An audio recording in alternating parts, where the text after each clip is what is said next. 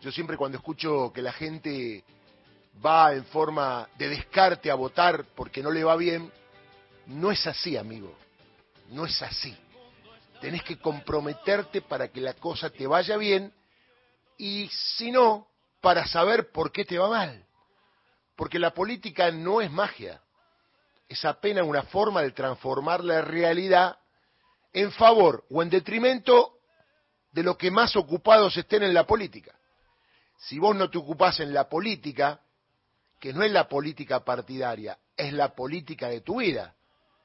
¿Por qué pagas tanto de subte? ¿Por qué pagas tanto de colectivo? ¿Por qué tenés laburo? ¿Por qué no tenés laburo? ¿Por qué te pagan ese precio de la jubilación? Etcétera, etcétera. ¿Por qué tenés sindicato? ¿Por qué no tenés sindicato? Esa es la política. La política partidaria, que es otra cosa, es ser referente de un partido político, que por ahí ya es mucho eso. Pero yo te pido como ciudadano que te involucres en política, que no es ser peronista, radical, marxista, macrista. Involucrarte en política es que todos los días de tu vida sepas por qué pasa lo que pasa y qué puedes hacer vos para que cambie lo que pasa si no te gusta. No esperar cada cuatro años, cada dos años para decir, uy, a ver, a este me gusta. No, a este le fue mal, no lo voto. En mi caso, el compromiso es con mis ideas. Y a lo mejor a mis ideas no le van bien, pero creo en la persona que voto porque va a tratar de acercarse a mis ideas, que a lo mejor no coinciden totalmente. Un gobierno democrático es un pacto, un contrato social entre los ciudadanos de una nación, Argentina, que debe como base defender su soberanía, entre todos, que nos ponemos de acuerdo para elegir dentro de la democracia un presidente de la nación, un Congreso y a través de ese Congreso un Poder Judicial. Ayer hablaba con un especialista de la Constitución y me decía que cuando éramos chicos nosotros había instrucción cívica. Y a mí era una materia que me llamaba la atención, porque era cómo funciona un Estado. Y mire cómo será de importante que ahora estamos discutiendo si más o menos Estado. ¿Cómo se puede vivir bien con menos Estado? Dejando en la mano del mercado, como quiere Midei, como ya hizo Macri, como ya hizo Patricia Bullrich, y pensar que eso va a ser bueno para la mayoría de los ciudadanos en un país donde hoy, y de hace mucho tiempo, hay mucha pobreza. Es al revés la cosa.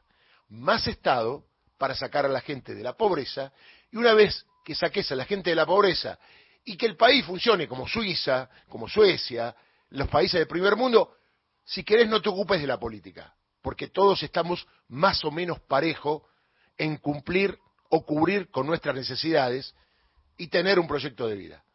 Por eso es crucial la elección que se viene y el domingo está el balotage, donde vamos a ver un Sergio Massa que siempre fue igual y donde vamos a ver un Javier Milei que nadie sabe para qué lado va a disparar, porque en un momento odiaba a Macri, a Bullrich en la casta política y le decía juntos por un cargo, y el domingo cuando salió segundo, pensando que iba a ganar en primera vuelta, eso lo enloqueció y salió rápidamente a abrazarse con Mauricio Macri. Que hoy por hoy, por suerte, varios medios están dando cuenta de la auditoría que le hicieron al préstamo que concibió Mauricio Macri. Y ese préstamo es lo que nos tiene como nos tiene. ¿Y quién lo pidió? Mauricio Macri. Y el título de hoy es que el FMI confirmó que investigará la fuga. A ver, estamos discutiendo entre dos modelos donde una parte o un sector estará apoyando, si vota mi ley, la fuga del dinero. Sépalo que será así. ¿Por qué? Porque el que fugó, Macri y sus secuaces, están dentro de lo que es el mileísmo. ¿Qué pasará si ganan? ¿O qué pasará si pierden? ¿Y esa lanza espuria seguirá? No lo sabemos. Pero el riesgo es grande.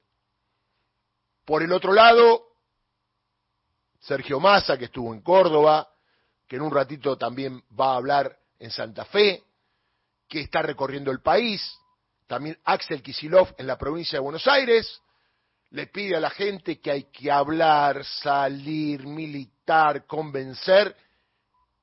¿Y sabe qué? Hablarle de política. Y no de política partidaria, votá masa.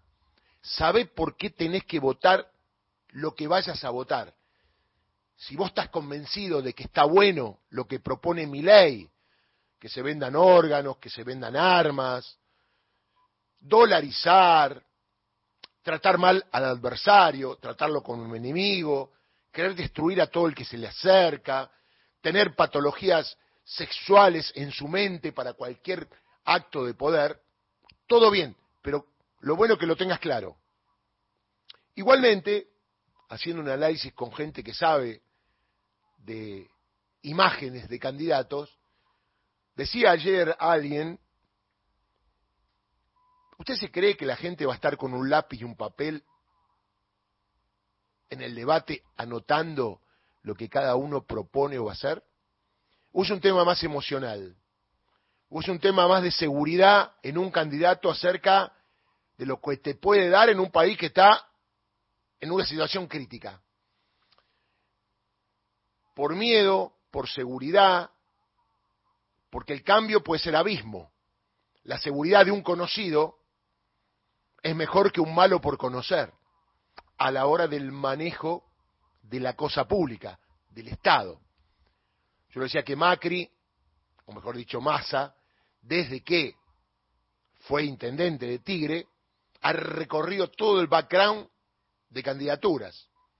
Ha sido funcionario, ha sido muchas veces candidato, fue ya candidato a presidente, acuérdese, y sacó el 22% de los votos en la elección de Scioli Macri del año 2015.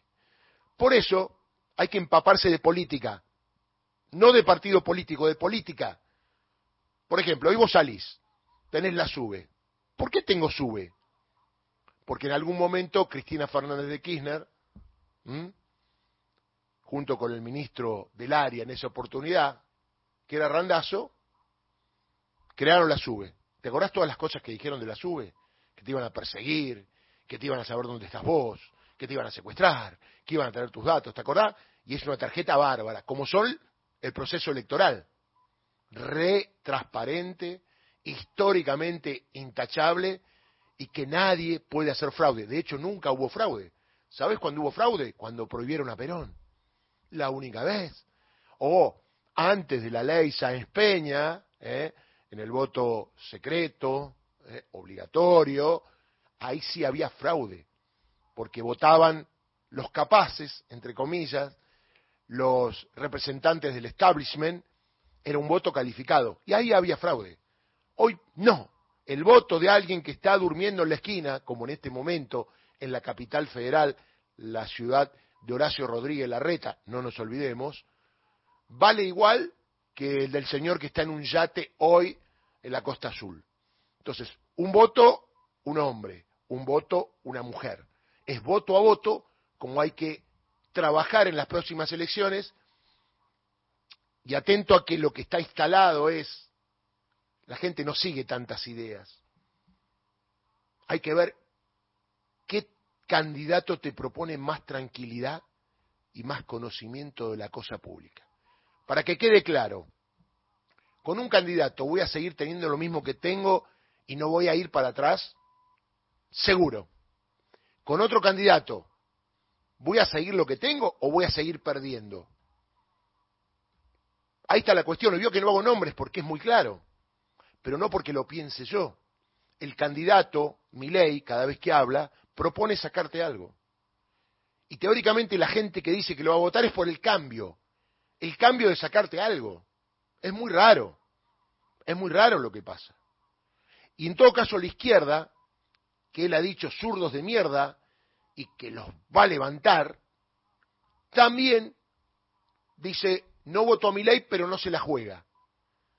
Yo digo, en otras elecciones, diríamos cuando fue Macri Scioli, que el país estaba mucho mejor y que Macri no los iba a perseguir, por ahí, por una posición ideológica, vale.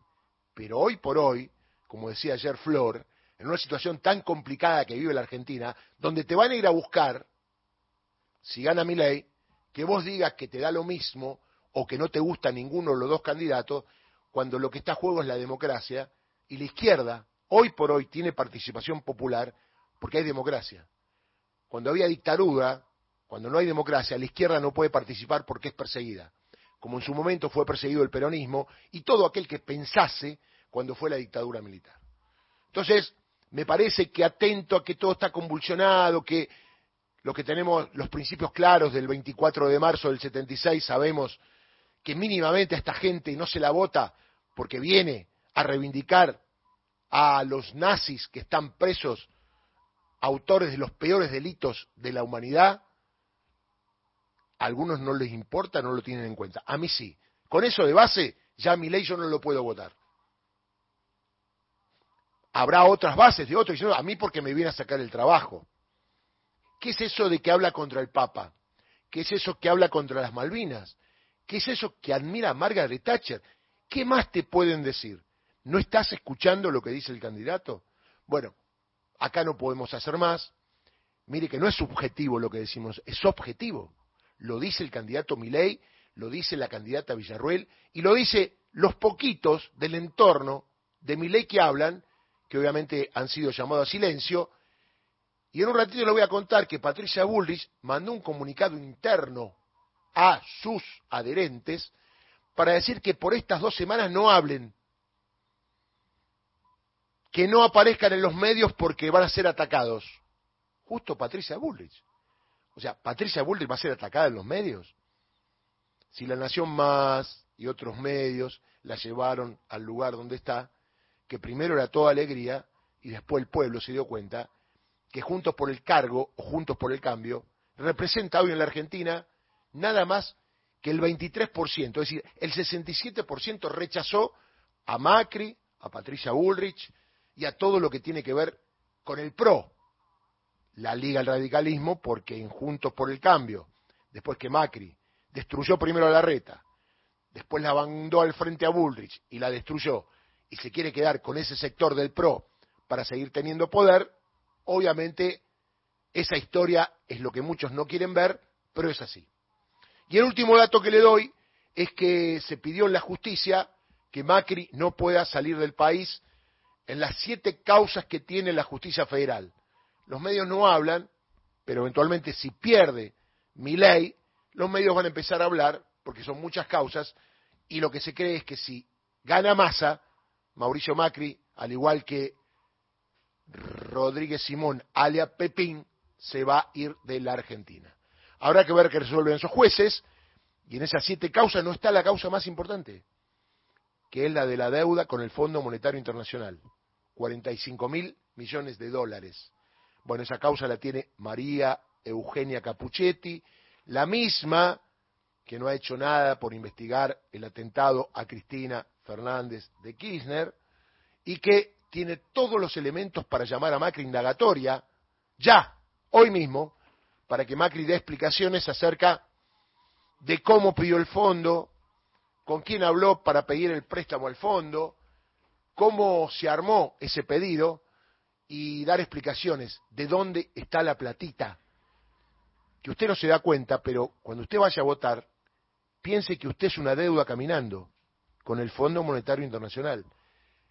Su persona tiene un costo, porque si dividimos lo que debemos por 47 millones de argentinos, según el último censo, obviamente cada uno debe dólares que nunca tuvo, que nunca va a tener, y que no hizo nada para estar endeudado. Así que atenti, es hora de analizar, de pensar, pero mire, mi recomendación es, con el corazón bien abierto y con la mente clara. Yo creo que si usted tiene el corazón bien abierto, si no lo han enfermado de odio, que por suerte en la mayoría no es así, y tiene la mente clara de lo que debe ser un país democrático, usted ya vivió 40 años en democracia, no hay duda que no es Massa o Milei. Es democracia o Milei. 721.